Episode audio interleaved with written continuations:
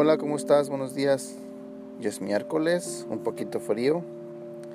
El devocional de hoy se titula Promesas a cumplir.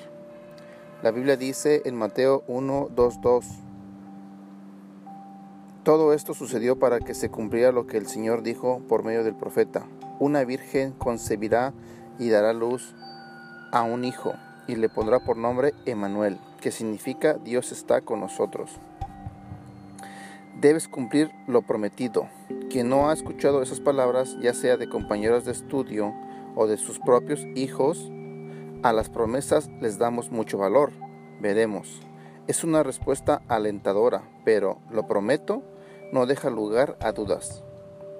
Eso es exactamente lo que Dios hizo por nosotros. Nos dio la esperanza de un Salvador y luego, como si eso fuera poco, nos dio su propia promesa.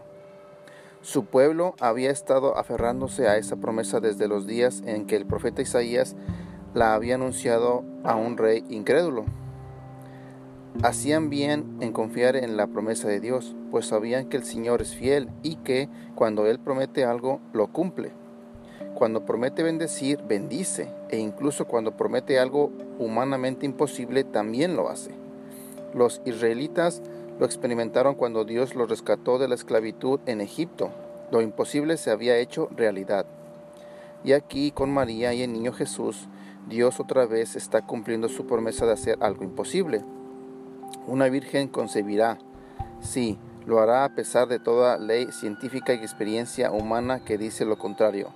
Y dará a luz un hijo. Sí, a pesar de que María no tenía ningún cromosoma y, y, para darle al niño Jesús, no importa, Dios se encargó de eso. Él tenía que cumplir una promesa. Y la cumplió de una manera maravillosa. ¿Será que cuando María observaba a su hijo recién nacido pensaba en las otras promesas de Dios que había de cumplir? Le pondrás por nombre Jesús, porque él salvará a su pueblo de sus pecados. Mateo 1:21 y yo perdonaré su maldad y no volveré a acordarme de su pecado. Jeremías 31, 34.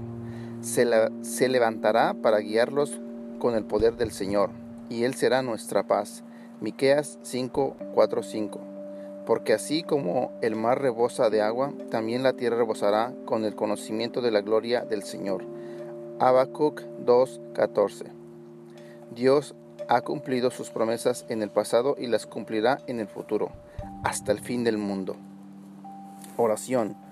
Señor Dios, gracias por cumplir tus promesas. Ayúdame a confiar en aquellas que aún habrás de cumplir. Amén. Que tengas un excelente día.